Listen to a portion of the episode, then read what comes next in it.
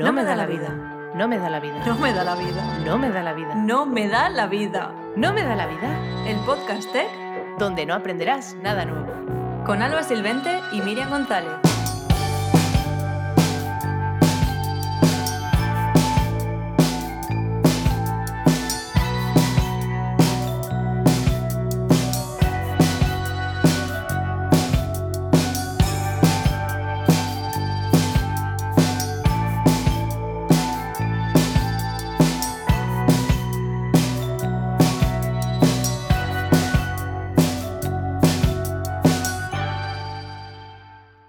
Hola, bienvenidas, bienvenidos a todos y a todas a un nuevo episodio de No me da la vida, el episodio número 7.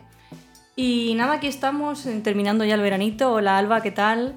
Muy bien. Oye, es el número 7 y es mi favorito, el número 7. O sea que me gusta quien viene. Estoy contenta. ¿Qué tal Alba? ¿Con qué no te ha dado la vida este mes? Pues este mes la verdad es que ha estado bastante tranquilito, pero sí que es verdad que ya tenía cosas apalabradas, entonces he estado dando un par de lecciones de Storyblog.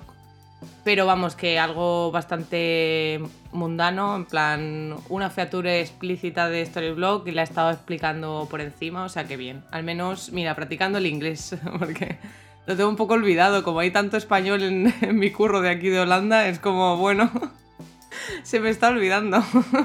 ¿Quién lo diría? Que te vas a otro país y se te olvida el inglés. Es que hay muchísimo español en Ámsterdam, ¿eh? Es una cosa loca, es una cosa muy loca. O español o sudamericano, entonces claro, esto es, esto es jauja, porque cada vez que salgo a la calle hay más españoles que holandeses. ¿Y tú qué? ¿Qué has estado haciendo? Pues nada, yo he vuelto otra vez a, crear contenido a tope en TikTok. eh, bueno, me he abierto una cuenta de Instagram. También me hicieron una entrevista en Spanish Star- Startup. ¿Ah, he sí? firmado. Sí. sí, una entrevista eh, escrita. Ah, no vale. no es Oh, una en entrevista, plan- o sea, sí, en Qué blog. chulo, en plan, en plan artículo. Qué guapo, Sí. qué guapo. Y, y también he conseguido mi primer contrato de colaboración en TikTok. O sea que para mí ha sido como un- una, una locura. ha sido- me- de hecho, tuve que revisar si no era, si era fake el, el email porque no, no me lo esperaba y dije aquí que me están intentando timar o algo. Era el tipo que no viene ni con logos ni nada, ¿no? Rollo Pero no, suelto. pero era real, era real. Pues me alegro mucho, que yo, yo ya lo sabía, pero estoy muy contenta de que te hayan dado esa oportunidad. Eso está muy guay. Y, y nada, eso es un poco ya terminando el verano, descansando también con la familia y demás. Y, y ya nada, y aquí, en este podcast, preparando el podcast. Pues joder, sí que te ha dado este mes, ¿eh? Madre mía, has hecho muchísimas cosas. Para ser agosto. Sí, además he trabajado un montón. Yo es que como cogí vacaciones en junio, Ah, vale. no he sentido el agosto Estabas- como con la necesidad claro. de coger vacaciones y demás, así que he cogido el agosto bastante fuerte. Claro, claro, ahí te entiendo. Ahí tienes tú las coges ahora en septiembre, las Claro. vacaciones. Yo la semanica que viene ya. ¡woo! Vacaciones. Y en España, obviamente, porque aquí con la lluvia, pues no apetece. vacaciones. Nada. Y, y deseando verte ya. Igualmente. ¡Ah! No queda nada. Pues nada, vamos a pasar a la primera sección.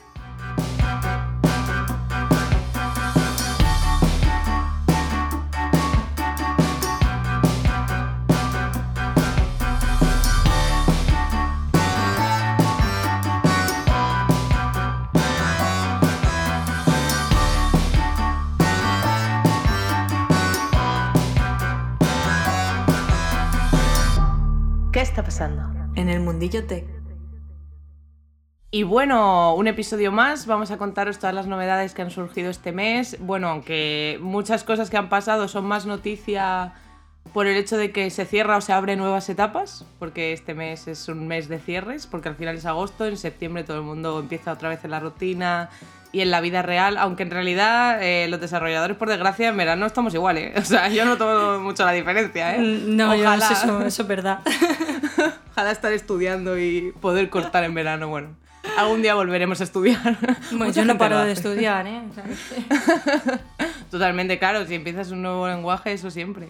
Y bueno, ¿qué, ¿Qué has traído tú este mes, Miriam? ¿Qué has encontrado? Pues mira, traigo una noticia que ha sido de última hora, ha entrado aquí en el podcast así de refilón, pero, pero me encanta. O sea, eh, eh, se trata del lanzamiento de los nuevos Snapbars en Super y creo que es algo que, bueno, que pedíamos, sobre todo lo- los que usamos Super lo pedíamos muchísimo Y es que ahora, para quien no lo conozca, eh, ahora mm, puedes añadir eh, navbars personalizados en tu página de Notion, si lo tienes conectado con Super. Entonces ya es como el top ya para tener tu página web completa.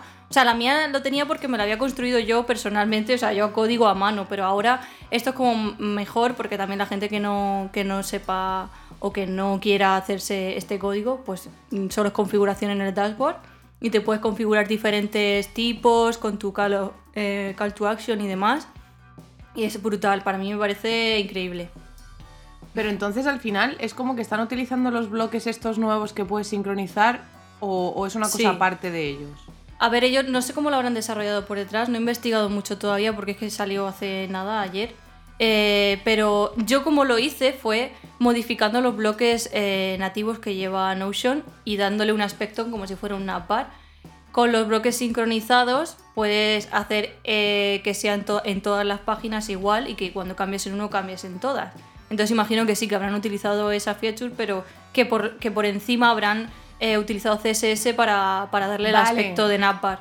Vale, la idea es que le han dado estilo, vale, eso es lo Claro, que me lo o sea, que me yo lo, hice, entendido, yo lo vale. hice a mano, pero y solo me vale para la mía, pero ellos al tener la plataforma lo habrán creado de la manera que lo hayan hecho y han puesto la configuración para que en cada página puedas activarlo, desactivarlo, ponerte unos estilos, tres tipos de navbars, o sea, está, está genial. Qué guay, qué guay. Hombre, eso Mm. ya es un cambio más hacia web, claro, porque lo que Claro. tenía antes era Yo creo que esto es un game changing para ellos porque lo único que diferenciaba Super de otras opciones gratuitas era que te daba más seguridad, ¿no? Pero es que ahora encima tienes la opción de configurar con clics todo tu menú, incluso meterle templates que también le han puesto algunos, o sea, te puedes hacer tú uno, pero también como que puedes eh, configurar los colores y meterle ya templates que hacen ellos.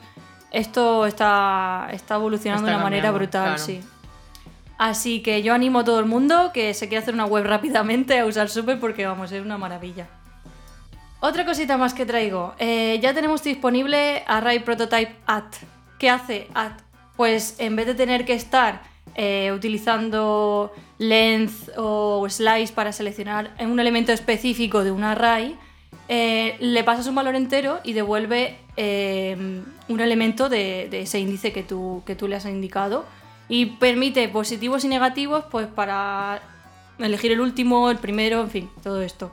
Es simplemente, mm, yo lo veo como le- legibilidad en el código y que tú no te tienes que estar calentando la cabeza con los lens y restando, sumando y toda esta historia. Así que para mí todas estas cosas son un must, que los vayan añadiendo. Y ya lo- lo- los dos últimas cositas que traigo es una novedad en GitHub que ahora cuando visitamos un repo, si pulsamos la tecla punto en el teclado, se abre el editor de Visual Code en el navegador con, con ese repositorio. Incluso se pueden sincronizar eh, los settings que tienes en tu versión de escritorio. Y no sé, está guay porque a lo mejor quieres mm, mirar o toquetear alguna cosilla y como normalmente estamos acostumbrados a verlo todo en el Visual Code, pues es como más, ¿no? más visual tener el repo así. ¿Tú lo has probado, Alba? La novedad. Yo en cuanto Bueno. salió, sí. Dándole Fue punto todo- ahí. Claro, todo el TL de Twitter. Bueno, ha salido esto y alguien poniendo. Bueno, alguien eh, puede ser desarrollador y no ponerlo. Yo creo que no. si no lo mencionas, no lo eres. Ya, es como lo de Copilot, ¿no? Al final son cosas que todo el mundo lo Sí. dice. A mí me flipó cómo lo hizo Codeli. Cómo lo hizo Codeli que puso un tweet diciendo, si pones este domain en tu repo puedes verlo. Y dice la gente, y dándole a punto y dicen, ya, pero eso ya lo ha puesto todo el mundo.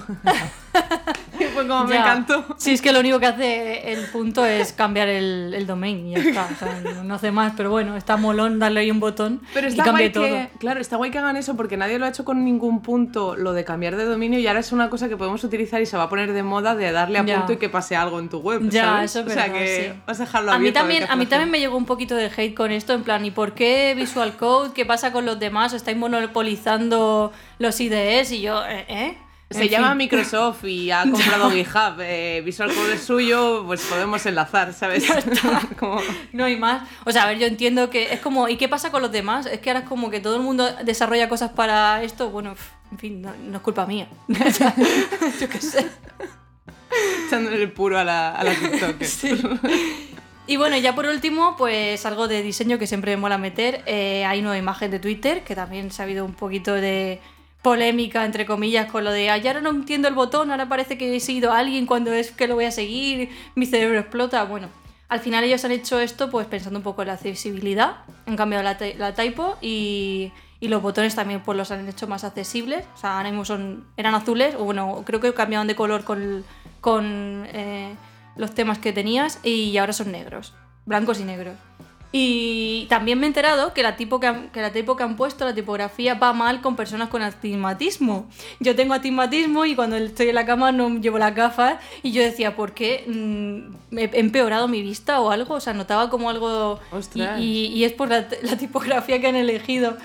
Eh, y luego también van a estar, ahora han dicho que van a hacer cambios en los botones para hacerlo más fácil, o sea, van a cambiar algo del contraste o algo así, porque eh, hay personas con, eh, con problemas sensitivos, sensoriales o algo así, que no, que no lo pueden ver bien, entonces pues van a hacer también algunos cambios, pero está guay que Twitter escuche todas estas cosas y, y vaya pues como mejorando y teniendo en cuenta toda la accesibilidad y al final que las marcas grandes o que las empresas grandes eh, hagan estos cambios es como se van introduciendo los nuevos hábitos en el desarrollo, yo creo. Sí, claro. Lo que pasa es que sí que es verdad que han metido la pata en muchas cosas. Ya, y, lo, y lo de la letra, métete en mi web y me cuentas, porque sin gafas me refiero, porque ahora tengo curiosidad. A ver, es que... A ver, y a mí no me había pasado nunca antes y, y fue que dije, uff, veo Twitter raro, pero no le, di, no le eché cuenta. Y luego lo vi por ahí por Twitter y dije, ostras, ¿qué va a ser eso? Madre mía. Pero sí que es verdad que debería haber un check de fuentes que, que estén bien, ¿sabes? Nada, pues así. la accesibilidad también la necesito yo, porque no soy ciega perdida con mi astigmatismo. Eh, y ya está, esto es todo lo que he traído. Cuéntame, cuéntame tú, Alba, cuáles son tus noticias. Pues las mías la verdad es que no son muy tecnológicas. Bueno, a ver, tecnológicas son, pero, pero no de tecnologías nuevas, sino cosas que han pasado. Resulta que ficticia, que bueno, ya lo sabrás, pero Ya. 10 años que llevaban creando cursos y, y mejorando nuestra enseñanza, pues eh, van a tener que chapar porque el COVID les ha pillado fuerte, fuerte. Al final yo entiendo que eh, con toda la, la oferta y demanda que tenemos de cursos y todo lo que ha salido gratis este año por gente que no estaba haciendo nada y se ha puesto a hacer cursos gratis y tal, se ha comido a gente que en realidad cobraba porque tenía un buen servicio, porque tú ibas en persona, te atendían de una manera y, y es una pena, la verdad. Porque, Sí, a mí me dio claro, mucha pena escuchar las noticias, sobre todo es que parece que fui gafe. O sea, el episodio anterior hablé un montón de ficticia, los puse por las nubes, le dije ficticia patrocinanos, porque además estoy súper contenta con el taller que hice con ellos. Y ahora de repente, pum, chapa. Pues qué triste. Me dio mucha Pues pena. sí, sí, la verdad es que sí, da pena porque ahora dices, ahora que para mí, yo lo he conocido este año, o sea que yo estaba pensando, bueno, cualquier cosa que tenga que hacer voy a hacerla ahí y es como... Ya, es que, eh, yo es que ha cerrado una de las mejores escuelas, si no la mejor de España, y yo no sé ahora ya qué vamos a hacer con nuestra vida. Pero bueno, habrá Y más ahora que, que, bueno, a lo mejor con suerte, o sea, lo han hecho ahora porque no les va bien económicamente, pero a lo mejor con suerte, pues esto remonta cuando podamos ir presencialmente y vuelven a la carga, ¿no? No creo que todo No tenga un sé. fin inmediato. Esto es como los grupos de música que se separan, pero a los cinco años vuelven, eso no... No lo sé, pero el presencial, por ejemplo, también es un poco limitado a la ciudad. Es que el online da mucho, da mucho juego. Ya. Por ejemplo, eh, había... Es que yo imagínate, yo intentaba hacer cursos antes y todo era en Madrid, tenía que desplazarme y eso era, un, era un rollo. Entonces, no sé, yo creo que... No sé si volverán porque aunque vuelvan en presencial van a tener menos público. Jope. Pero, Pero bueno, bueno. No, no seas pesimista. Va. No, ya, ya. Soy un poco realista en eso, pero bueno. Venga, otra noticia alegre o algo. Pues sí, pues mira, hablando de cursos, pues enlazamos con los de Joan León, que va a hacer cursos este septiembre y en octubre. En septiembre hará el de Post SS, que estamos muy interesadas porque eso huele bien. Huele a Sí. que vamos a aprender mucho y que tiene contenido que tenemos que saber.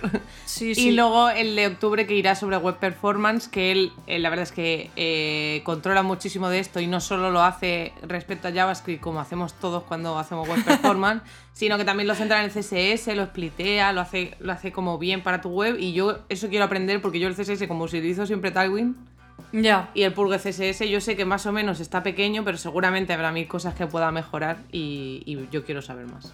Así que habrá que pasarse por los cursos de Joan. Los dejaremos en las notas del programa para que le echéis un ojo. Sí, lo dejaremos todo por ahí en las cicos y los tweets bonitos que ha creado Sí. para publicitarlo. Y, y bueno, muchas cosas que están pasando es que la gente, igual que empieza un nuevo curso, pues empieza a rediseñar su web, como ha hecho Twitter.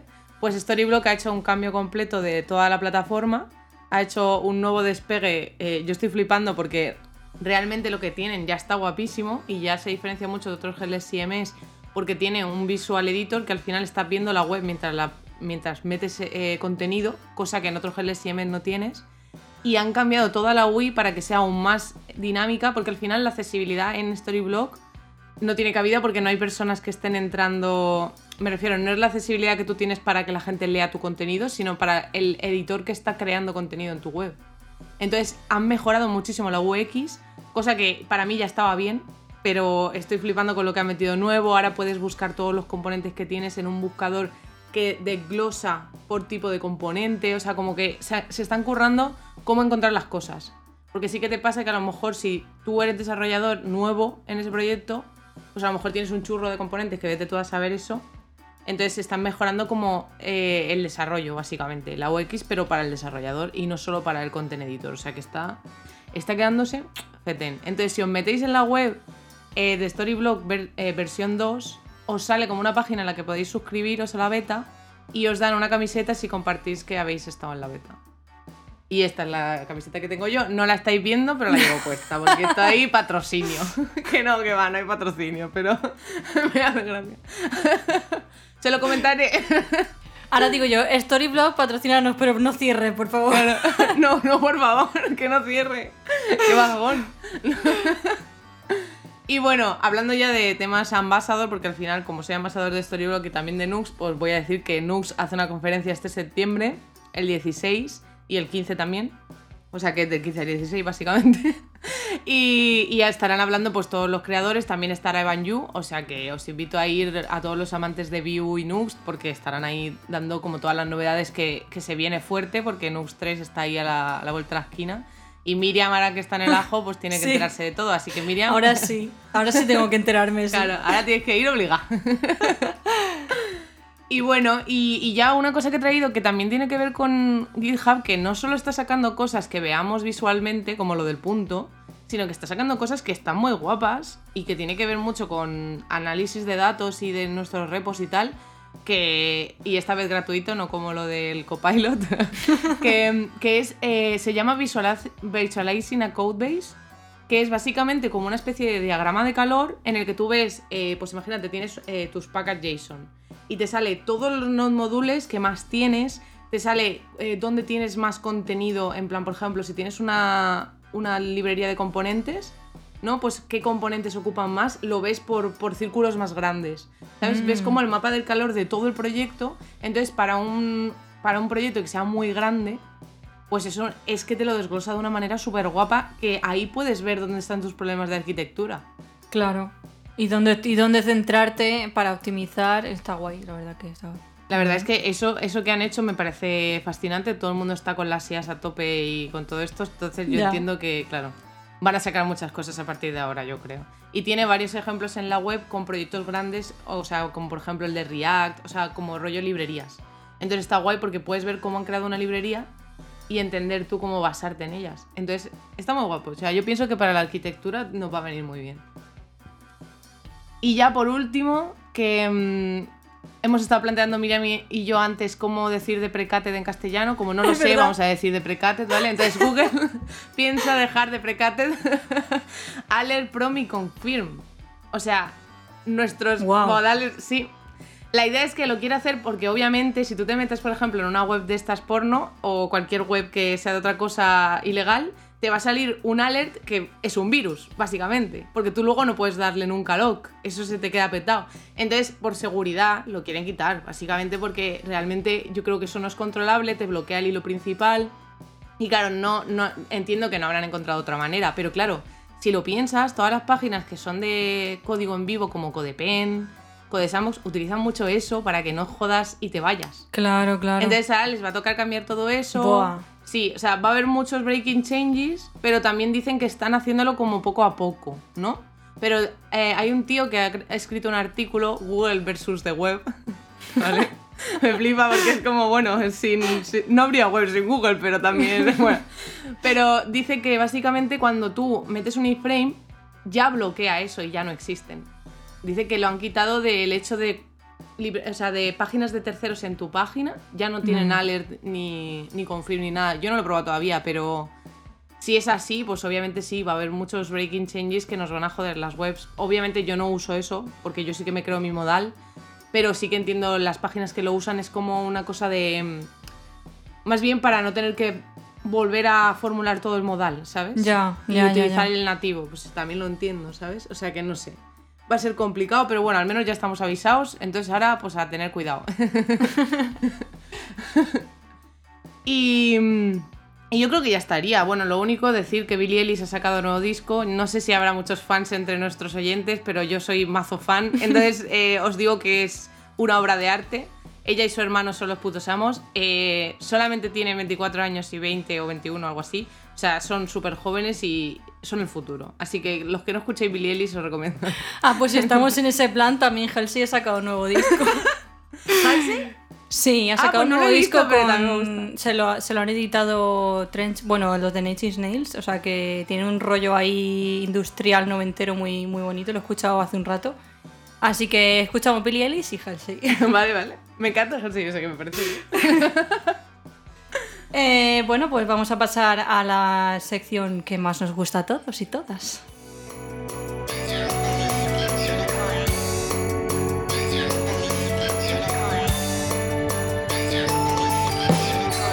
Llamando al unicornio Tech. Llamando al Unicornio Tech. Bueno, pues este, en este episodio eh, nos acompaña Concha Asensio. Eh, ella es Junior Frontend en Codium, eh, es Adalaver, es colaboradora en, en OS Weekend y es una cosa que nos interesa muchísimo, que es abogada, ex abogada en Amazon y en Airbus. Así que buenas, Concha, ¿cómo estás?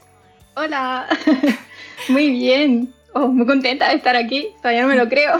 Un placer tenerte aquí con nosotras, tenemos muchas ganas de hablar contigo. Concha es es súper, apoya muchísimo nuestros proyectos, vamos, la tenemos siempre ahí dando support y, y qué menos que, traerla como invitada porque es maravillosa. pues nada, Concha, cuéntanos, ¿con qué no te ha dado la vida este mes? Bueno, la verdad que este mes eh, ha sido tranquilo, es verdad que todavía no me he ido de vacaciones, me toca, bueno, esta semana he estado de vacaciones y la, la semana que viene me, me toca también, así que, que bueno, tranquilito. Eh, está aprendiendo algunas cosillas, verdad que he estado con Gatsby, con Tailwind y demás, que era la primera vez que lo tocaba y me, me ha gustado mucho. Y poco más, o sea, como siempre, eh, pues a tope con a- queriendo aprender un montón de cosas. De hecho, te- tengo que dejar de leeros muchas veces porque parezco una polilla. O sea, tengo complejo de polilla. Todo, todo lo que brilla allí, allí voy, pues igual yo con todo. Entonces, muchas veces tengo que decir, no, no, no, ya, hasta aquí. Me abro el Boring Software Manifesto y, y digo, céntrate, aprende un poco de esto y... Sí, y- yo, y yo para. te entiendo, ¿eh? a mí también me pasa, hay, hay veces que te llega tanta información guay por ahí que dices, no, no, no, tengo que, que, que centrarme porque es que si no también uf, te la cabeza... Mm. Imposible. Pues nada, Concha, nosotros nos, mm, nos gustaría hablar contigo sobre, sobre cómo has pasado de, de ser abogada eh, y dar el salto al mundo del desarrollo, porque vamos, eso nos, no- nos llama muchísimo la atención cómo una abogada ha decidido venirse a- al mundo tech, al mundo dev. Y nada, cuéntanos un poquito sobre eso. Pues bueno, la verdad sí, ha sido, ha sido un salto muy grande. Es el segundo salto porque eh, yo primero estuve ejerciendo la abogacía, después los últimos cinco años he estado en, sobre todo en departamentos de recursos humanos. Ma- Es verdad que más tirando al área laboralista y demás, a legal, pero en recursos humanos ese fue el primer salto.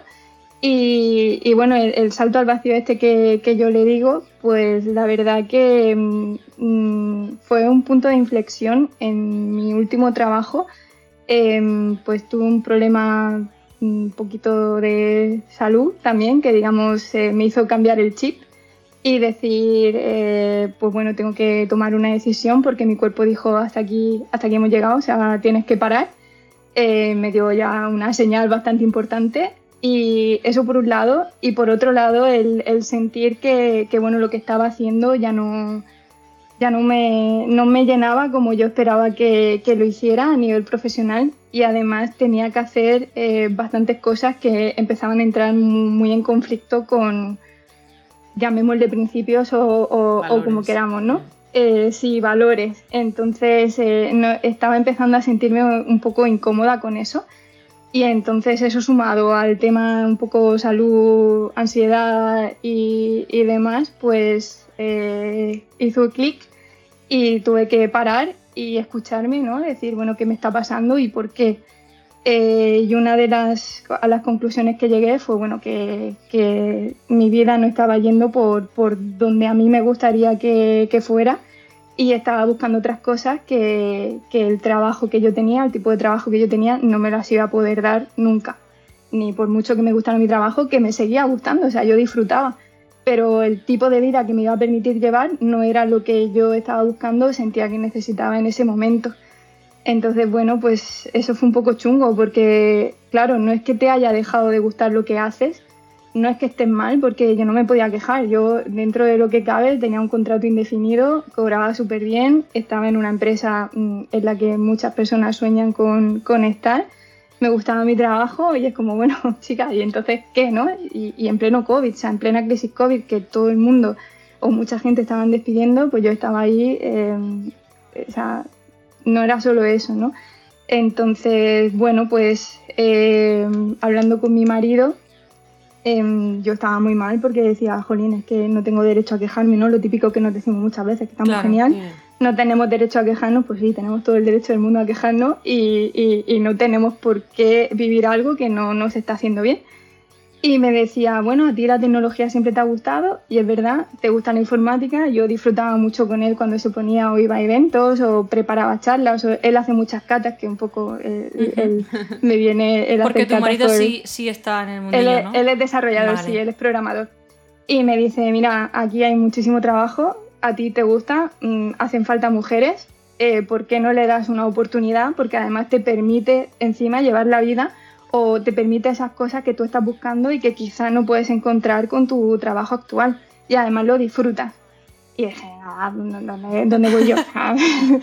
¿Qué dices? Sí, parece que soy súper listo. No porque eso es lo que me decían a mí, porque yo en su día me planteé hacer informática y me dijeron, ¿dónde vas? Se te van a faltar las matemáticas, anda, anda, eh, sueña, sueña otras cosas. Y, pero bueno, me lo dijo, me insistió varias veces yo decía, madre mía, pero como ahora me, me voy a poner yo a estudiar informática? Y me dice, no, no, hay muchas opciones. De hecho, él fue el que me, me estuvo hablando de los bootcamps y tal, y él fue el que me, me habló de Adalab. Entonces, pues nada, pues, pues idea loca, eh, empecé, empecé a, a, mirar, él empezó a decirme las opciones que había, y dije, jo, pues ¿por qué no, no? ¿Por qué no intentarlo? Sí, ya total. Y nada, en plena crisis del COVID dejé mi trabajo y apliqué, apliqué para intentar entrar en Adalab, pasé el proceso, entré y pues aquí estoy. Oh, qué guay. Jolín. O sea, hiciste un salto de fe total y, y, te salió bien. Hice un salto de fe total, total. Bueno, a día de hoy todavía es duro, ¿eh? A día de hoy yo todavía me pregunto muchas veces qué, qué he hecho. O sea, y incluso me, me planteo el, el, el, decir, Dios, pero en serio, ¿por, ¿por qué, no? Pero jolín, es que muchas veces o yo tenía esa creencia de o nos inculcan tanto de que una decisión que tomaste a los 18 años ya tiene que ser para siempre y, va a marcar el resto de tu vida, eh, ¿no? ¿Por qué? O sea, queda mucho tiempo por delante y, los caminos hay muchos y, y, ¿por qué? Pues si en este momento no estoy contenta o lo, por donde me llevan no estoy del todo satisfecha, pues ¿por qué no probar otro, no? Y tampoco, eh, y yo siempre lo pienso porque decía, pero te apasiona y la gente, pero es lo que te apasiona. digo, pues no sé, no, no, no, es lo que me apasiona ahora mismo porque tampoco lo conozco, ¿no? Claro. O sea, creo que me gusta por dónde me puede llevar. Eh, que he descubierto encima que me lo paso súper bien, que lo disfruto muchísimo, pues sí, pero eso es algo que he descubierto cuando decidí cambiar, ¿no? O sea, que tampoco creo que te tenga que apasionar y que tenga que ser, ¿no? O sea, sí. A mí cuando me preguntan un poco de, uy, yo quiero, quiero meterme pero tengo dudas y demás, yo siempre digo, si es que yo te puedo aconsejar, te puedo decir mi experiencia, pero al final hasta que tú no lo pruebas y te metes, no sabes si realmente es lo que vas buscando, te gusta o no, y al final tienes que intentarlo. Es que si no pruebas no, no lo vas a saber nunca. Totalmente. Claro, y no solo eso, que también lo que dicen siempre de que cuando a lo mejor tú eliges un camino o eliges un trabajo, como que luego ya parece que no puedas cambiarte o no puedas ser otra cosa, porque es- todo el mundo piensa que te va a conllevar el mismo tiempo que te tocó empezar un trabajo. Yo no pienso que sea así. Igual que ella se ha cambiado de abogada a recursos humanos y luego a desarrolladora, yo creo que una desarrolladora también puede cambiar a recursos humanos o a tener un bar. O sea, me refiero que es, es verdad, es que es lo que te salga en ese momento y también pienso que el estar todo el tiempo y toda la vida en un mismo trabajo hace que haya gente tan frustrada, porque yo cuando voy a trabajar y me encuentro una persona que lleva muchos años, hay gente que lo lleva muy bien porque ha sabido llevar su vida aparte, pero hay gente que ha dejado su vida por ese trabajo en plan que se ha ofuscado tanto en ser buen desarrollador que de alguna manera se ha perdido un poco en la vida y, y está, está amargado, ¿sabes? Y yo, yo lo pienso y digo, cuando note que está pasando eso, yo pienso cambiar de empleo y no... Que sí que es verdad que mucha gente me va a juzgar o me va a ver como diciendo, ¿qué haces yéndote del sitio que mejor te pagan o que mejor estás, no? Pues si no puedo más, en plan como persona, pues yo voy a ir por donde me diga el corazón. anda que no, ¿sabes? anda que no hay gente que se ha ido de Google, que se ha ido de Amazon, que, se, que es como, ¡buah! El, el Y aparte que ahora sueños". muchísimo, ahora muchísimo más. Yo creo que con el tema de trabajar a remoto la gente se está dando cuenta de que a lo mejor eh, no es como esperaba su vida, porque claro, si tú vas ahí a las oficinas de Google con tus cápsulas para descansar, eso, pues claro, así cualquiera, ¿no? Yo también quiero. Pero claro, si te toca estar en tu casa con tus hijos haciendo el mismo trabajo que hacías en las cápsulas, pues la cosa No te es engañes, igual. no te engañes que todas esas cápsulas para que no te salgas nunca del trabajo. o sea. Sí, sí, sí. Yo creo que tendemos mucho a idealizar las cosas. Mm, a, a todo súper idealizado y luego también el, el concepto que tenemos de tirar a la basura, ¿no? Es que cómo voy a cambiar y tirar a la basura todo lo que he hecho. sí, no tiras nada. Eh, nada, yo esa era una idea que tenía e incluso aquí es que me di cuenta de que todo lo que yo he hecho antes, o sea, es que a veces incluso lo pongo en práctica, o sea, ya no solo lo que me sirve a nivel, digamos, eh, habilidades sociales, no, no tanto técnicas, pero sí otro tipo de, de habilidades y capacidades que me ha dado to- tanto la formación como la experiencia, sino que incluso tu experiencia muchas veces es que también te sirve para ponerla en práctica. Es que a mí Mm. todavía me siguen preguntando temas legales que, que aplican a, a cuestiones de mi día a día de trabajo, ¿no? Entonces es que no, al final es reenfocar lo que, lo que ya tienes y, y poner el foco en otro sitio, pero no, no tiras nada.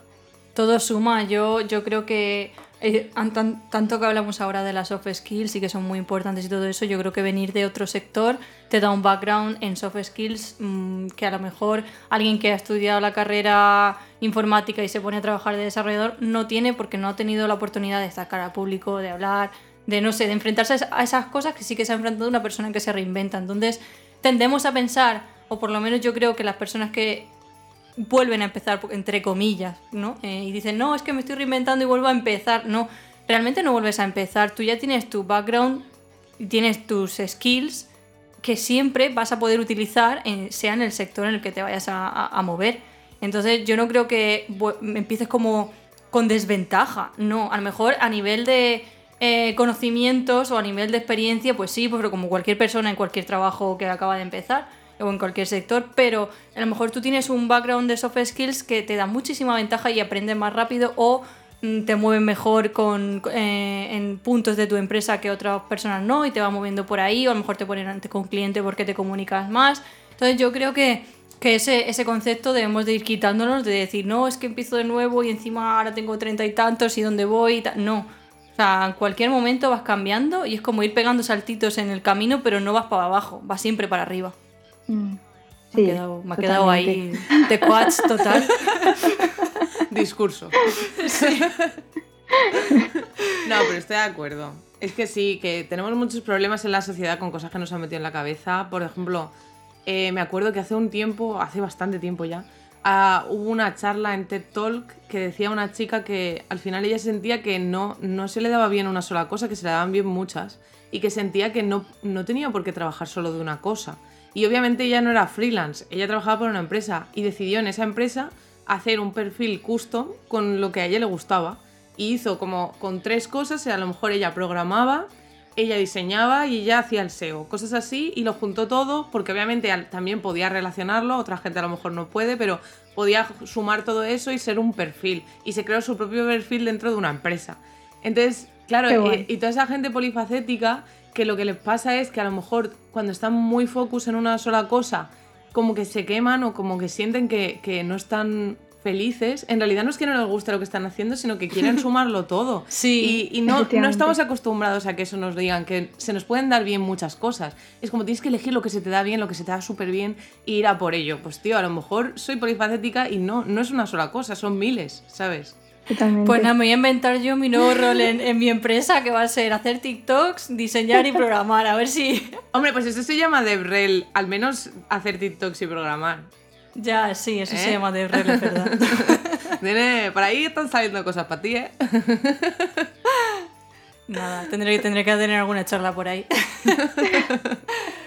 y nada, Concha, nos gustaría que si, pu- si, si puedes dar algún consejo o qué le podrías decir a esas personas que, que están pensando en venirse a- al mundillo dev y bueno, eso para, para unirse a nosotros y, y no sabe o tiene dudas so- basado en tu experiencia o en lo que tú, en lo que tú creas. Pues yo creo que, que lo primero que diría es eh, que con vocación se nace, pero creo que también se hace.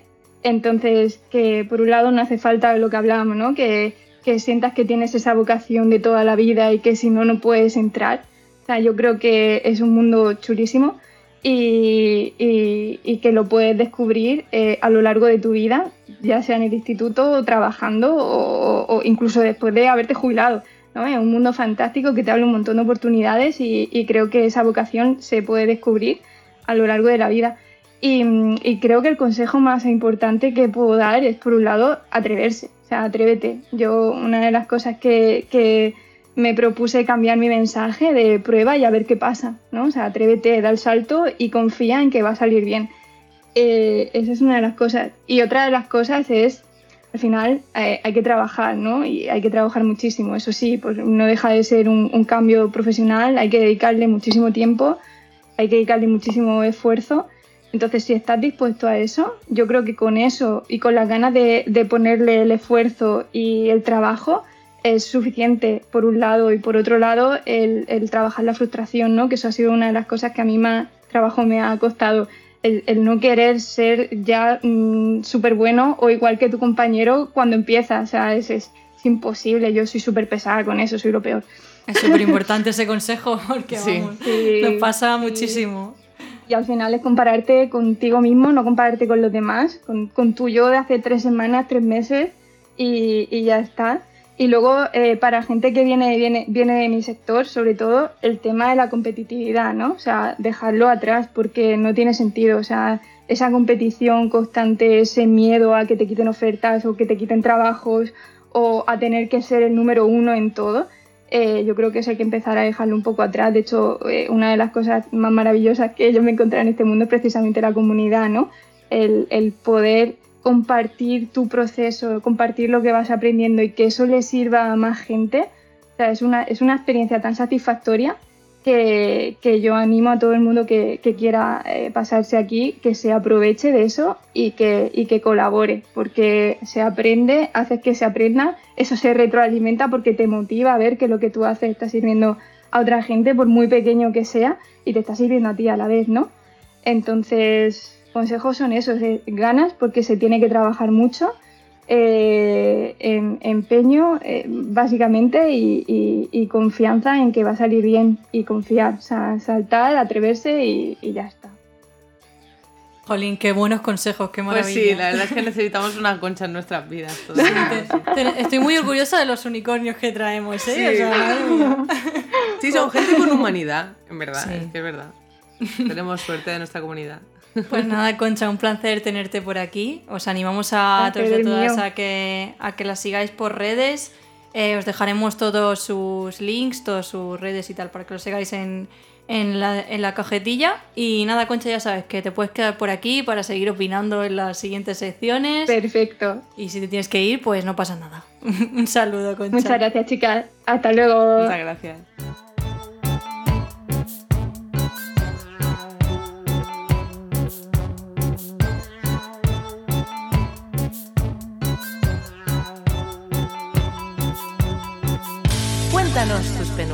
Tus penurias. Bueno, pues hoy os traemos, la verdad es que estoy muy contenta porque lanzamos una encuesta, esta vez que las encuestas y no las preguntas funcionan muy bien, así que ha funcionado bien, habéis contestado muchísimos, 211 votos no 21 votos, o sea, más aún. o sea que estamos muy contentas y encima es de un tema que pues que queremos debatir aquí con vosotros, que es básicamente... Por fin algo funciona en esta sección, ya Por fin. vuelvo a tener esperanza en ella. Hay que hacer encuestas, ya lo tenemos claro. Vale, gracias chicos por haber respondido. Está claro ya. Entonces, nada, básicamente era que eh, preguntábamos si estáis pensando en hacer algún cambio laboral ahora que se acerca septiembre, que se acercan nuevos comienzos y por lo que vemos con Concha, eh, todo el mundo está pensando en un cambio también, así que todos los consejos que nos ha dado va- os va a servir para el futuro, a vosotros también. Así que eh, las encuestas, obviamente ha salido todo que sí, que sí que os vais a cambiar, el 52% han dicho que sí, el 39% ha dicho que no, o sea que está estabilizado porque sí que hay gente que está bien en lo que está o que acaba de empezar también, porque a lo mejor mucha gente acababa de cambiarse, ¿sabes? Y, y un 9% ha dicho que no puedo. O sea, realmente hay gente que no puede cambiarse. ¿Cómo no puedo cambiarme? O sea, eso, eso ya es miedo a, a la resolución del cambio, ¿no? Claro, ¿no? O también si tienes una situación en la que necesitas dinero sí o sí, no te puedes permitir. Hmm. eh, pues eso, o, o que no tiene trabajo y no se puede cambiar, también puede ser. Ostras, eso no lo había pensado. claro, que No, puede cambiarse porque no tiene el primer empleo. Claro, eso, eso habría que haberlo aclarado. En plan, no puedo porque no tengo.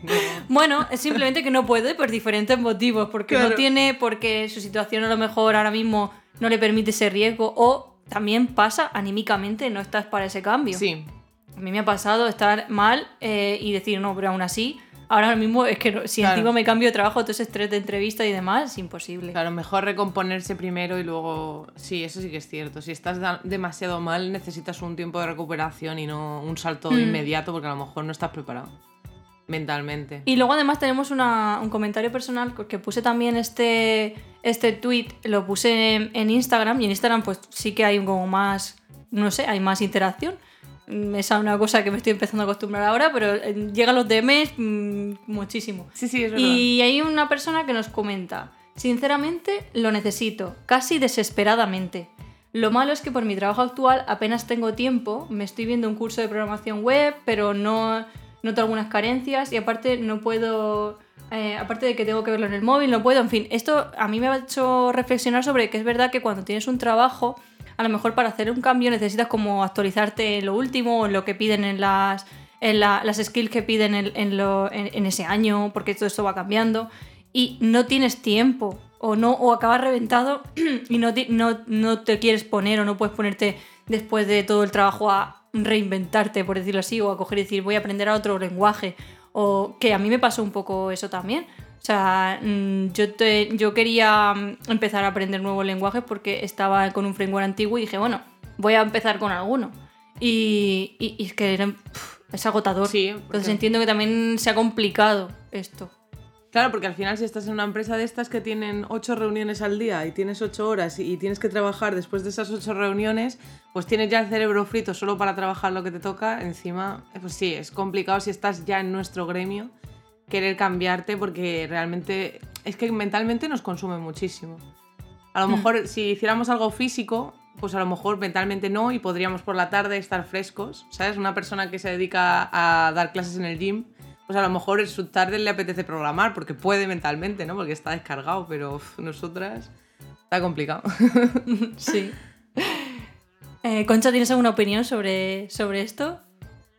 Em, bueno, no, pero eh, me refiero que, sí es complicado. Es complicado porque ya no solo sacar tiempo, sino, la incertidumbre, aunque bueno, aquí incertidumbre la verdad que, bastante menos. O sea, yo ahora me he puesto a mirar por curiosidad ofertas eh, y es que hay una barbaridad. Entonces, igual que quizá en otros sectores te puedes sentir abrumado por la falta, Aquí quizá una de las cosas que pueda pasar también es que te sientas abrumado por la cantidad de cosas que hay, ¿no?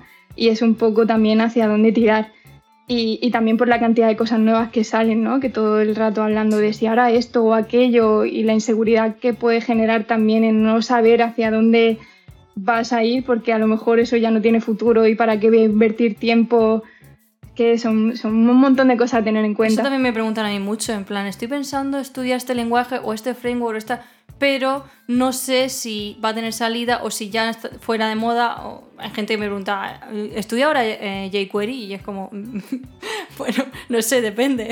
es que tampoco te voy a decir, oye, no lo estudies, ¿no? Pero, pero es verdad que, que eso, que la gente está un poco perdida en el qué, qué puedo estudiar para o qué puedo aprender para que pueda valer para una oferta de trabajo. Yo al final lo que recomiendo es hacer un- echar un vistazo a, a a las ofertas que hay y ver qué piden. Y lo que más se repita, pues eso. Si es que quieres, lo único, si tu único objetivo es conseguir un trabajo ya, cuando sea, pues tienes que tirar a lo que más, al framework que más se ve en las ofertas, que si no. Al final siempre vas a tener trabajo de cualquier lenguaje, porque muchos lenguajes que ahora mismo consideramos obsoletos, muchas empresas lo tenían tan legacy Claro. que no han podido cambiar y siguen buscando gente de COBOL y cosas así. Y más, y mejor pagados porque hay poca gente, claro. Claro, porque la gente se ha, se ha cambiado a lo nuevo y al final eh, la gente que hace COBOL pues tendrá 50 años y, y empiezan a, a cada vez querer jubilarse y ya no hay gente joven que aprenda y eso es un bucle bastante chungo, la verdad.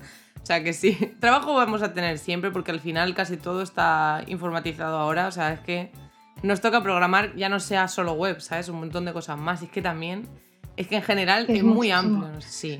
Hmm.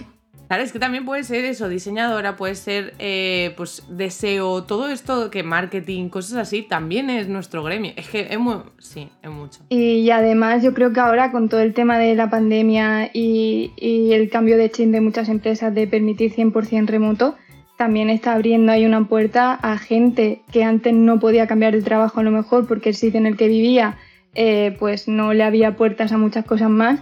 Claro, ahora gente que no vive en Madrid o incluso mm, no vive en el extranjero y las ofertas podéis, yo que sé, en Berlín o en Estados Unidos o tal, y se está abriendo un montón de posibilidades a gente que antes no podía optar a eso. Entonces, jolín, eso también... Ese, ese era mi caso.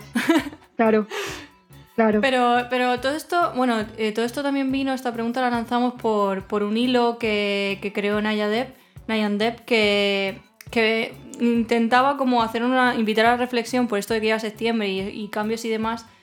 Y quería, bueno, su iniciativa era que le mandaran por, por privado, por DM, eh, contestar unas preguntas sobre qué puesto tienes, cuánto cobras, sabes si tus compañeros cobran lo mismo que tú, cuántas programadoras mujeres hay en el equipo, eh, están contratando y al final pues hacer como una reflexión, ¿no?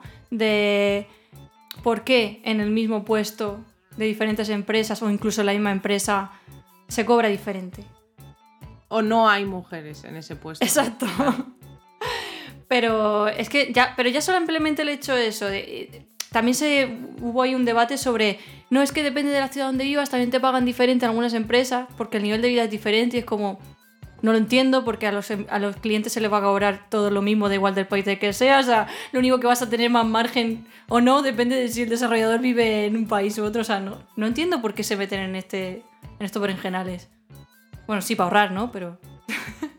Claro, a ver, eh, o sea, yo entiendo que tú cobres menos estando en una locación distinta por X cosa o porque a lo mejor en España tenemos que pagar, o sea, la empresa tiene que pagar mucho por esa persona aparte de su dinero, ¿no? O sea, me refiero que hay, hay en- por ejemplo, hay países que aunque cobre más la gente, se le paga menos al Estado por esa persona. O sea, que está diferente, ¿no? Entonces yo entiendo que por localización, pues legalmente acaben haciendo cosas, pero ¿qué tendrá que ver el género? ¿Y qué tendrá Ya. que ver? Claro, y estamos hablando también de que hay puestos que son de liderazgo que no están ocupados por mujeres directamente. O sea, es que no es que cobren menos o más, es que claro, el puesto que cobra más, que es liderazgo, no hay. Entonces, claro. Eh, Pero yo he estado viendo cosas muy locas en ese hilo, como gente junior que cobra más que seniors. eh, y es como, qué locura es esta. Pero yo eso también, también me imagino por qué es, y es el perfil tiburón, de ese tío que viene sin saber nada y dice, no, pero es que yo creo que esto, no puedo cobrar esto, tiene que ser mínimo esto. Porque el tío se ha, se ha puesto a investigar y, y ha visto que mucha gente cobra eso en otro país a lo mejor, pero él lo quiere. Y como sabe que puede pedirlo porque tienen ese dinero, pues va en modo tiburón a comerse al, al entrevistador y que le dé ese dinero. Ya, pero eso al final es cosa de la empresa. Tú puedes pedir lo que Ya. quieras y decirte, oye, no te puedo pagar más que a, Claro, al la idea es que, que- tengo. de alguna manera la empresa en sí misma tiene que estabilizar eso, porque al final está claro que a lo mejor yo puedo decir que sí a la primera oferta que me hagas porque ya me parece muchísimo porque no tengo ni idea de dinero, porque yo cuando empecé a trabajar yo para mí 900 euros al mes me parecía una barbaridad y eso era maravilloso, porque yo no entendía lo que era el dinero, ni el valor que tenían, ni lo que ellos cobraban por un proyecto, porque ni siquiera me lo Eso dijeron. es importante. Entonces, claro, eh, la, de- la desinformación no hace que seas un pececito débil al que te- tengan que comerse, deberían decírtelo, tío. O sea, lo que me, me da rabia es la poca transparencia que hay en todo esto y el hecho de tú tener que darte de hostias en la vida para darte cuenta de que estabas en una mala situación. O preguntar por todos lados en plan, oye, ¿y tú cómo estás? Pero que encima ni eso te vale, porque está ahí cada... Está todo muy desnivelado. O sea, no, no, no entiendo. Esto ahí habría que, habría que ponernos serios y dar un puño Pues sobre sí. la mesa y decir, no, esto tiene que estar más lineal. O sea, es que es... Claro, al final es eso, por eso te digo que al final, por ejemplo, mi novio se dio mucho antes que yo cuenta de que estábamos cobrando poco. Y me dijo, oye, deberíamos cambiar porque esto no es lo que cobra la gente. Y yo, ¿y por qué lo sabes? Es Claro. porque entre ellos lo hablaban y yo, pues a mí, como son todos tíos, nunca me dijeron nada. Y yo no sabía ni lo que cobraran mis compañeros y yo no iba preguntando por ahí porque me sabía mal, porque me parecía como... como Que hay mucho tabú Sí, también. exacto. Sí. Lo del tabú me da mucha rabia, porque yo Entonces siempre he yo hablado ahora, de eso abiertamente. yo ahora literalmente, siempre, mayo- la mayoría de veces, cuando entro en una empresa y tal, empiezo a preguntar. Pero diciendo yo el mío primero. Que Claro. digo, ahora me lo decís, porque ahora yo quiero saberlo, pero no puedo vivir así. O sea, yo necesito saber qué está pasando. Y que sí que es cierto que normalmente ahora yo sí que cobro lo, lo normal que el resto de compañeros. O sea, por ahora. Veremos a ver. De hecho, había leído que hay una iniciativa para, digamos, obligar en las ofertas eh, poner por lo menos el rango salarial en el que se mueve la oferta, Es ¿no? que son muy O sea, fuertes. que al final toda, toda ley lleva su trampa y cada uno se buscará la puerta y pondrá un rango salarial gigante. De, de 10.000 a 80.000. Efectivamente. Pero sí que me parece bien que se obligue a poner como mínimo el rango. O sea, y también para evitar este tipo de cosas que luego una persona haciendo el mismo puesto eh, pueda, eh, pues pueda cobrar muchísimo más, ¿no? O sea, tú al final tienes una obligación, digamos, de establecer un rango salarial, pues es como ayuda a esa transparencia, ¿no? Claro, es que a mí lo que me indigna un poco es que eh, la única diferencia en el que un desarrollador o desarrolladora del mismo puesto cobre más o menos es que se sepa ma- manejar mejor Que lo negocies. en el proceso en Sí. el proceso de negociación y es como pero bueno pero si luego a lo mejor trabajo es igual. cuan- yo mi trabajo o a lo mejor incluso doy de más valor que tú al, al fin del día y, y es simplemente porque tienes esa skill más desarrollada que yo qué rabia no o sea es que Sí. hay que aprender de todo aquí. Es muy fuerte. Lo único bueno que tenía, lo de que no les obliguen a, a poner rango salarial, es que podías detectar red flag de empresas que no querías ir. Si te pone según valía, ya sabes que ahí no quieres estar. Claro. Pero bueno, pero prefiero que esté el rango. ¿Quién estima mi valía? Exacto. Dame el formulario de valía, que necesito verlo. Bueno, pues yo creo que hemos, de- hemos debatido ya bastante este tema. Sí, pero vamos, las conclusiones son que hay que cambiar las cosas. Y hay que hablar las cosas, o sea, no tener vergüenza y no pensar que, que eres menos por, por intentar pedir más o que no te lo mereces. No, a ver, está claro, hay que elegir el buen momento. Si acabas de terminar un proyecto, pues mola más pedir el salario ahí porque sabes que está la cosa fresca, está hay, feliz que, hay que tener un poco de visión también. Claro, claro, tampoco hace falta decirlo cuando estás en la mierda y no te ha salido nada, o sea, pero pero sí que es verdad que hay que echarle cara un poco, no estar siempre cohibido, así que Y nada. mientras esto no se arregla, tenemos que nosotros sacar nuestro, nuestras almas, porque si no, mm, nos pisan. Pues sí. así que pasamos a la siguiente sección.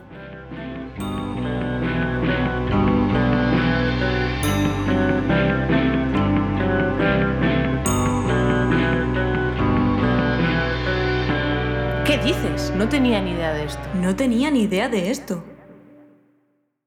Bueno, pues vamos a la sección donde Alba y yo descubrimos cosas este mes. Y, y a ver, a ver qué tal ha ido. Yo la verdad que me ha costado, me ha costado encontrar algo. Alba, ¿qué traes tú? Pues yo traigo cosas que están muy guapas, todavía no las he utilizado como casi todo lo que traigo porque Hazme Porque flipar, venga. Que lo encuentro, flipo, pero luego no encuentro el momento. pues el primero que he traído es Pony Code. Eso suena muy bien. Que, claro, que obviamente el eh, que me hace gracia Pony Code, pero el, el logo es un unicornio, ¿vale? O sea, que lo de Pony será porque unicornio Ay, pero es precioso. ya estaría cogido. Sí, está guapísimo. Ay, y tiene cosas, y tiene cosas que flotan Sí, por como animaciones. y- No sé lo que hace, pero ya me gusta. Pues básicamente es una IA que lo que hace es que cuando tú escribes código en X lenguaje, está hecho para TypeScript, JavaScript y Python, eh, es una extensión para Visual Code. Entonces lo que hace es que cuando tú escribes código y le das al unicornio que te sale al lado del código, lo que hace es te abre una pestaña y te pone todos los ejemplos que podrías testear ese código. Entonces cuando tú le das a las sugerencias que te hace esa IA, lo que hace es eh, comprobar si las estás pasando o no inmediatamente, en vez de tener que definir un test. Y cuando te gusta ese ejemplo que está probando, por ejemplo, quieres probar que siempre haya nombre porque es requerido. Pues si tú le das ese ejemplo, luego puedes darle a guardar y eso lo que hace es crearte un archivo de test para ese componente con el test hecho también. O sea que aparte de darte sugerencias de qué podrías testear en ese código que estás escribiendo, también te crea el test, el código en sí mismo. Anda. Es muy gore, ¿eh? O sea, yo creo que... Pero test unitarios Test solo? unitarios. O- sí, este es para pero- test unitarios, pero a lo mejor, quién sabe, si esto va bien, pues también podrán sacar de integración algún día. No se Ya, sabe. ya. Pero por ahora, unit test, sí. No, pero está guay porque muchas veces, o sea, es lo típico, ¿no? Que tienes que comprobar siempre lo mismo en las cosas Claro. muy básicas y entonces pues esto te... Al final un unit test es eso, que claro, que al final es comprobar pues que la variable tenga valor y si tiene valor que esté correcto, pues cosas así. Entonces, obviamente, eh, un test unitario pues con IA pues eh, la apoya, porque ya Qué no tienes que ni que hacer lo básico, es que verdad.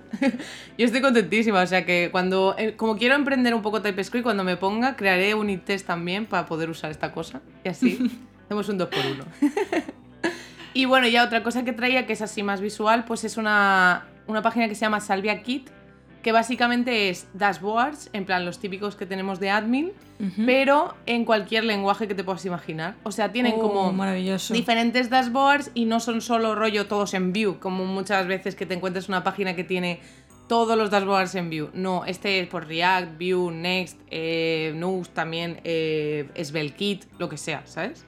O sea, cualquier lenguaje que esté de moda, pues han creado dashboards. Yo creo, no lo he mirado, pero yo creo que nosotras podríamos crear uno y subirlo. O sea, creo que sí que puedes hacer eso. Mola, Y todos son gratis. Yo creo que mola sí. porque además cuando, sobre todo freelance y demás, que les piden un proyectillo así de quiero un dashboard para no sé qué, pues aquí por lo menos ya tienen más, no solamente en un lenguaje, o sea que el mismo tienes en, en diferente, está guay.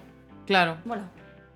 Entonces, sí, la gente está haciendo mucho esto de crear algo y luego hacerlo como multiplataforma. En plan, rollo Sí. que tengan todos los lenguajes validados. Yo creo que tienen que estar utilizando algo que no conocemos. tienen que estar hechos en Ah. web components para que luego lo puedas Claro, utilizar en algo cada están uno. o haciendo sea. porque a mí esto me huele raro. En plan de, venga, vamos a hacer esto cuatro veces. No, es que no. Y si no, y si no hacen eso, deberían.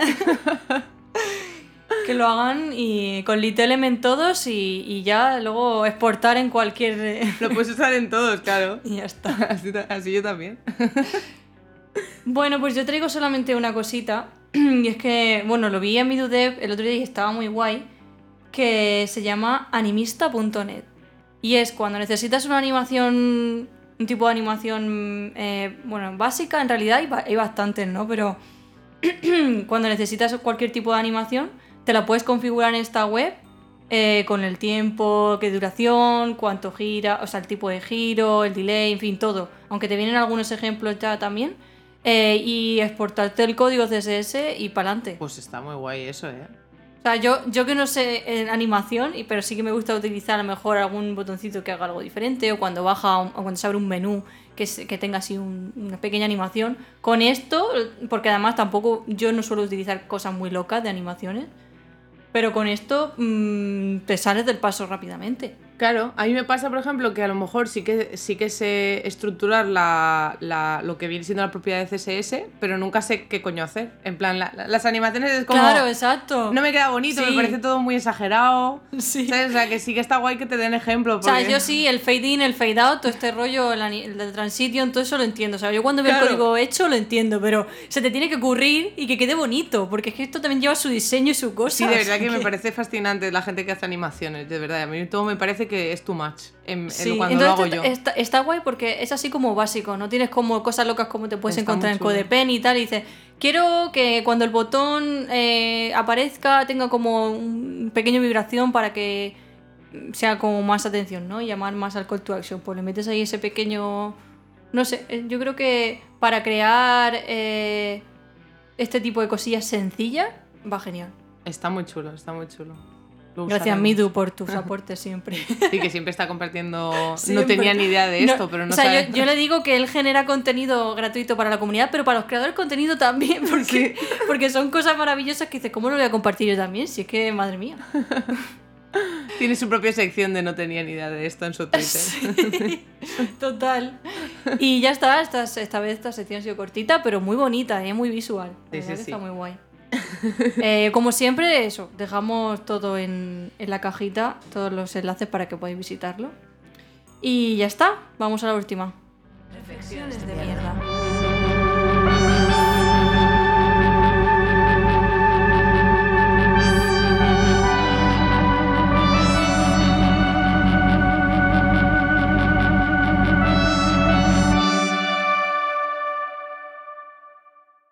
Bueno, ya estamos por aquí, por la última sección. Un momento desolado, pero también feliz porque tenemos un nuevo episodio entre manos. El momento en el que nos volvemos intensitas. Sí, el momento de la depresión, que no. No, no siempre hacemos cosas. O sea, normalmente somos bastante optimistas. ¿eh? Sí, intentamos serlo. O sea, el mensaje final siempre es. Eh, lloro un poco, pero he sacado esta conclusión. Claro, saco una conclusión bonita y reflexiva. Sí. Y bueno, ¿a ti qué te ha pasado este mes, Miriam? Cuéntame. Bueno, eh, tengo dos cosillas, una buena y una no tan buena. la, la primera que, que traigo es, bueno, que estoy un poco ya, me, me tiene un poco cansada esto de... Bueno, al final, como soy creadora de contenido y en vídeo, o sea, en Twitter no me pasaba tanto porque al final es escribir y ya está, pero al estar en TikTok pues eh, estoy más expuesta visualmente. Y es que estoy cansada de cualquier cosa que hagas. eh, esta vez ha sido pues, por llevar una camiseta con escote, pues porque me apetecía y porque he dicho, mira, yo tengo complejo con esto y me lo tengo que quitar y, y vamos a ello con la camiseta con escote y que digan lo que tengan que decir. Pues obviamente Ya fue al revés. que yo me lo esperaba, mm, ha venido eh, mm, un montón de, de hate. Eh, eh, ha habido un poco de pavoseo hate, ¿no? Porque ha habido gente, pues simplemente que de esto que no tienen dos neuronas y te comentan. Te, comentan nada más que por el escote, pero otras personas sí que me han, me han molestado que me digan. Bueno, me han molestado. O sea, yo de verdad que no me lo tomo personal y no me afecta ya estas cosas, ¿no? Pero que me digan si te quieres que te tomen en serio eh, no, mm, cámbiate la camiseta. Es como, eh, t- siglo, eh, est- 2021, hola, estoy leyendo esto, pues sí. Y no pasa solamente en una red social, pasa en todas las redes sociales. Es verdad que Twitter, eh, por la comunidad o por no sé por qué, eh, es más controlado. Yo creo que es porque cada vez que salta alguno, vamos en grupo y denunciamos eso, ese, ese mensaje. Pero en Instagram, en TikTok, o sea, recibo una cantidad de comentarios. Entonces, a mí, de vez en cuando, me gusta eh, como invitar a la reflexión de, oye, estos mensajes no, se deben hacer. Y pongo una colección, pero no porque a mí me afecte, me, me, me, me dé ansiedad ni nada de eso. O sea, yo ya lo tengo bastante sumido y yo cada vez que me ponen un comentario de eso, respondo con un emoji vomitando y al siguiente. Y ya está. Pero yo quiero que las chicas puedan hacer esto y que a lo mejor si me ven a mí que lo sigo y que no me, no me achanto, pues mm, se animan, ¿no? De hecho, a mí me dio mucho gusto muchas chicas que me preguntaron por el top donde- para comprárselo. Entonces dije, vale, hay un poquito de luz en, en el pozo. Así que eso es, eso es una de, mi- de mis reflexiones, que estoy como un poco, eh, no cansada, sino indignada. Decepcionada. No, decepcionada tampoco. Indignada con, oye, no mm, quiero que me que echarme atrás por estas cosas.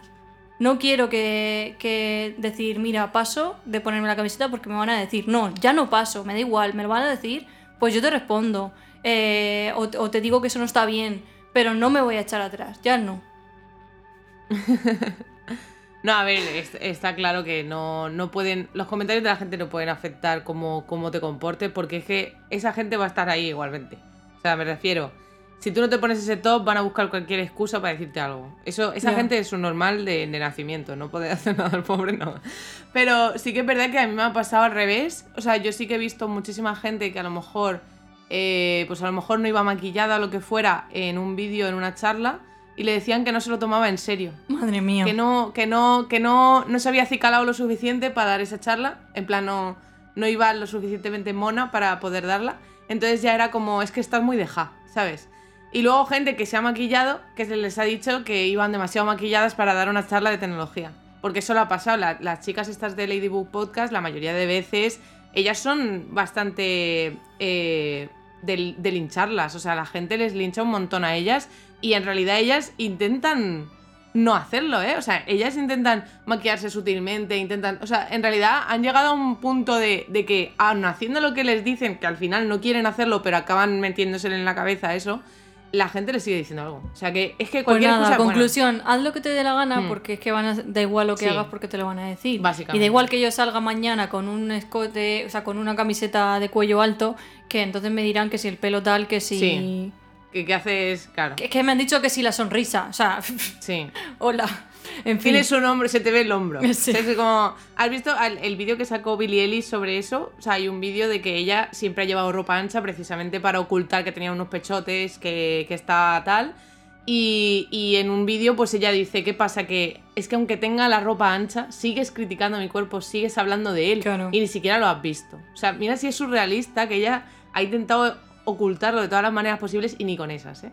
Hmm. O sea, que es que da igual lo que hagas porque si esa gente es así, es así. Y lo único que podemos hacer es enseñarles que están solos y nadie piensa como Sí, ellos. y yo realmente yo voy a seguir y si me dices mm, quítate esa camiseta, pues a lo mejor me la pongo mm, 10 veces más, ¿sabes? que ya he llegado al punto en que no me voy a echar atrás. Hice la reflexión, por un lado, para no alargar mucho esto. Y por otro también, eh, que cumplir metas a largo plazo es mucho más satisfactorio que a corto.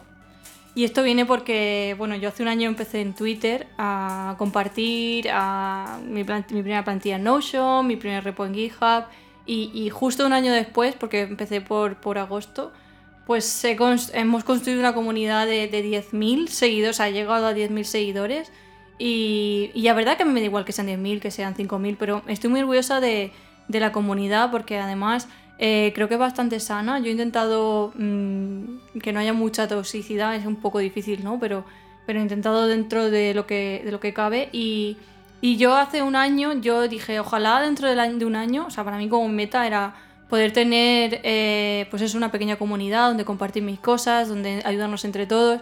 Y yo creo que, que- eso, que, que lo he conseguido, por lo menos a nivel personal siento que lo he conseguido.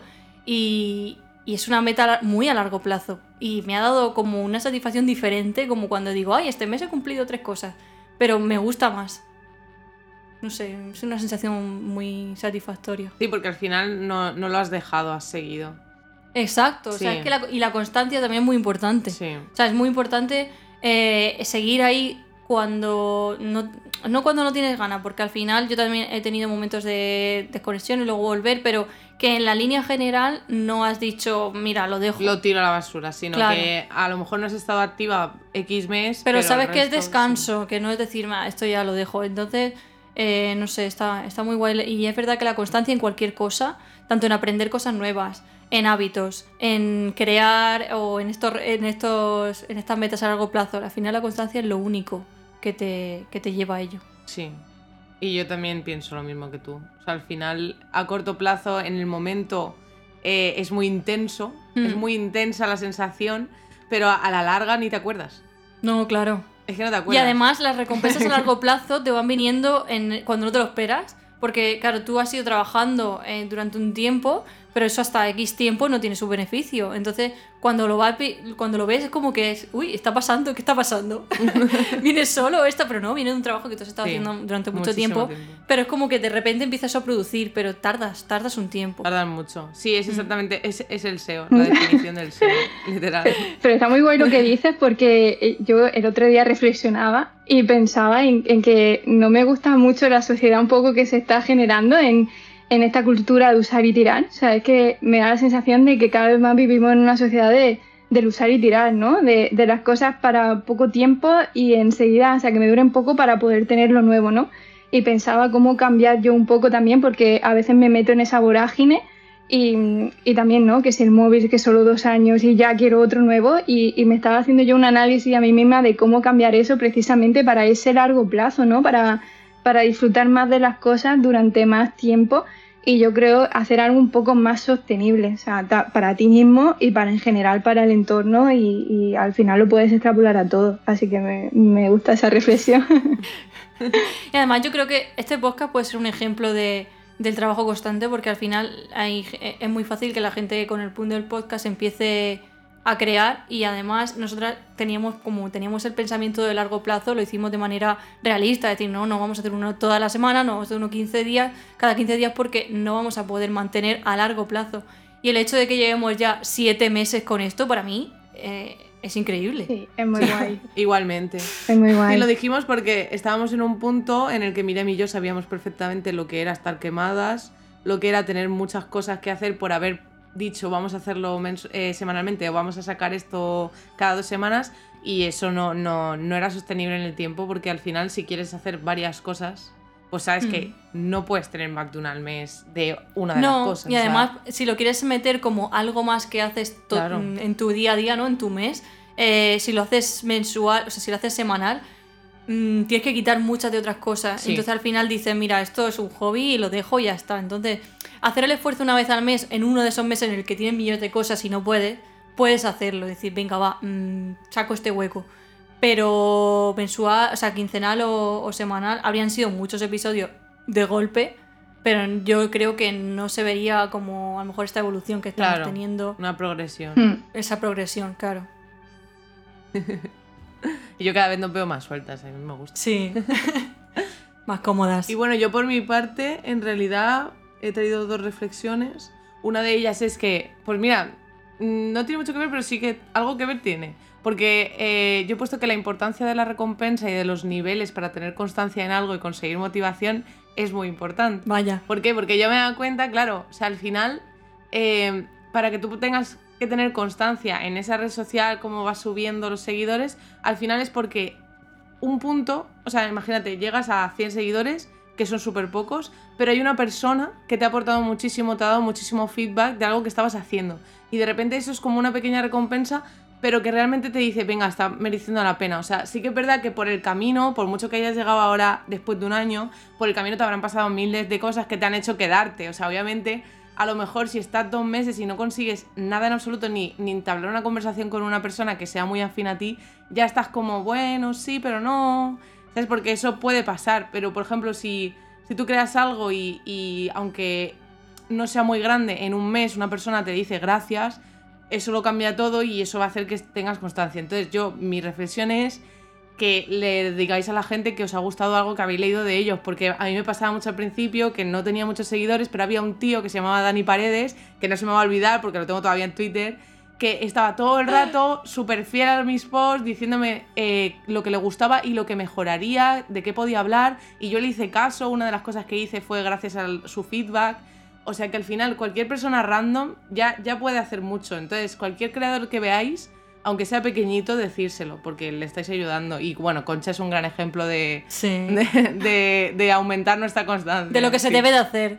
Sí, la verdad que es, es un buen mensaje porque, porque es verdad que... Y además, eh, sí que es verdad que el feedback negativo se da sin preguntar, pero el positivo a veces incluso da, da vergüenza porque a mí a veces me han llegado mensajes en plan, ay, no sé si hablarte, no sé si decirte, y es como, habla, no pasa nada, te van a leer, o sea, dar feedback positivo, si te ha gustado algo, mm, eso, vamos, da un chute de energía increíble.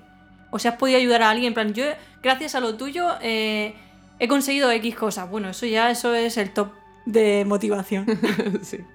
Totalmente, yo es algo que intento, llevo tiempo intentando hacer porque es que es eso. Y igual que siempre nos quejamos de lo malo y dije, un día me dije, Jolín, si siempre decimos, hablamos para decir lo malo, ¿por qué no lo bueno, no? Y recuerdo cuando yo me iba aquí a la playa a vivir, que yo para nada pensaba que iba a tener buen internet, o sea, no me lo podía ni llegar a imaginar.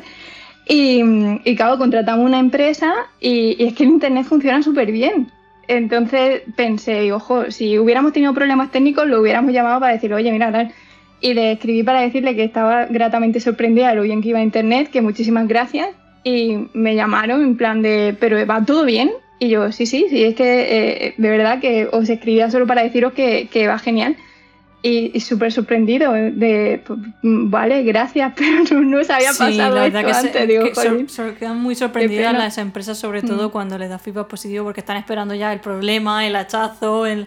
Totalmente. Y, o sea- Y parece una tontería, pero aquí en Almería este verano está viendo muchísima gente.